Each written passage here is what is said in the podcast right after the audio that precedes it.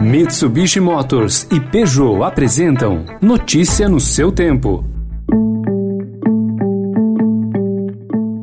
Olá, seja bem-vindo. Começando mais um Notícia no seu tempo, podcast produzido pela equipe de jornalismo do Estadão para você ouvir em poucos minutos as principais informações do jornal. Você acompanha esse podcast em qualquer plataforma de streaming, agregadores de podcasts e agora também na playlist Caminho Diário do Spotify. Aliás, obrigada por nos incluir no seu caminho diário. Entre os destaques de hoje, as mortes de crianças por agressão no Brasil nos últimos 10 anos, o projeto para o uso do IPCA em alta de aluguel e a abertura da CPI da Covid. Esses são alguns dos assuntos desta quarta-feira, 14 de abril de 2021. Estadão apresenta Notícia no seu tempo.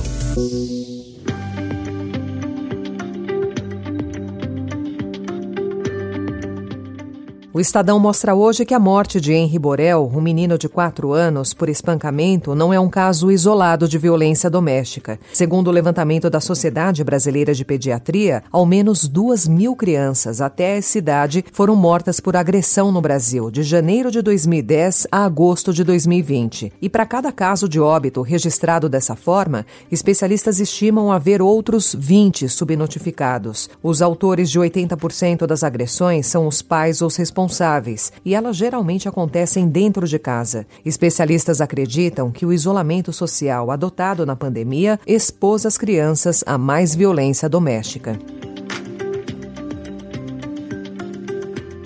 E a babá de Henri Tainá de Oliveira afirmou à polícia que, em três ocasiões, o menino relatou ter sido agredido pelo vereador Dr. Jairinho. Ela admitiu ter mentido nas primeiras declarações por ter medo de Jairinho e por orientação de Monique, mãe de Henri, e do advogado do casal. Também foi protocolado requerimento do nobre senador Eduardo Girão e outros senadores solicitando a criação de comissão parlamentar de inquérito para apurar possíveis irregularidades em contratos, fraudes em licitações, superfaturamentos, entre outros ilícitos, valendo-se para isso de recursos originados da União Federal, bem como outras ações ou omissões cometidas por administradores públicos federais, estaduais e municipais no trato com a coisa pública durante a vigência da calamidade originada pela pandemia do coronavírus SARS-CoV-2.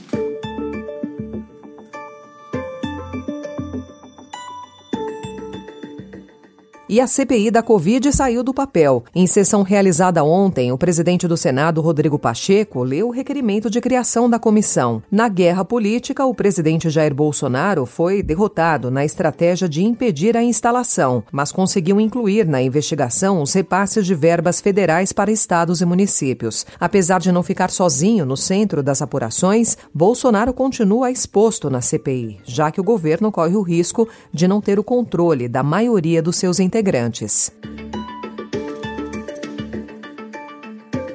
O plenário do STF julga hoje dois temas que causam apreensão no Palácio do Planalto. Os 11 integrantes da corte vão decidir se endossam a decisão que mandou abrir a CPI da Covid e se confirmam a anulação das condenações que a Lava Jato impôs a Lula. Esse segundo caso deve se estender na sessão de amanhã.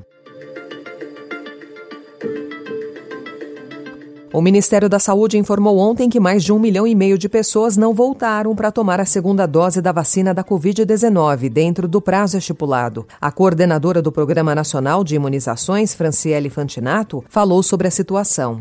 Fizemos um levantamento contando esses dias e tem para completar, que já deveriam ter completado o esquema com a segunda dose, 1,5 milhões é, de brasileiros, né?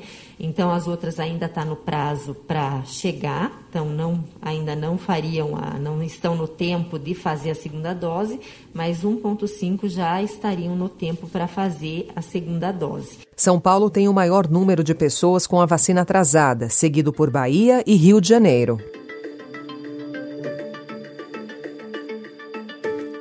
E apesar dos sucessivos recordes de mortes, pelo menos 18 estados estão flexibilizando restrições. As mudanças recentes incluem a liberação total das atividades econômicas, como acontece em Mato Grosso e Mato Grosso do Sul.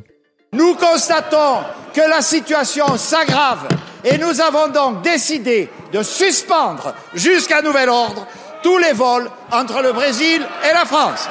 O governo francês decidiu suspender todos os voos entre Brasil e França, citando preocupações com a variante brasileira da Covid-19. Anunciou ontem o primeiro-ministro Jean Castex. Com mais de 99 mil mortos e cerca de 6 mil pacientes em UTIs, a França ainda sofre com a terceira onda e os indicadores não mostram melhora. Notícia no seu tempo. E em 20 segundos eu volto com mais notícias. Tem a rara entrevista do rei Roberto Carlos, que está prestes a completar 80 anos, e a nova regulamentação para o reajuste de aluguéis no país.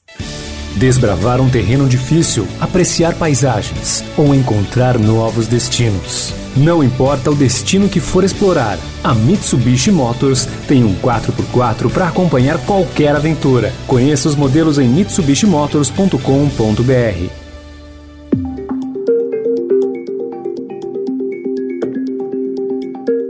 Então, sobre a nova regulamentação para o reajuste dos aluguéis. A Câmara deve votar o projeto do deputado Vinícius Carvalho, do Republicanos de São Paulo, nos próximos dias. Esse projeto determina o IPCA, o Índice Oficial de Inflação, como teto para os reajustes anuais de contratos residenciais e comerciais. Hoje, a maior parte é corrigida pelo IGPM. Um requerimento de urgência foi aprovado na semana passada.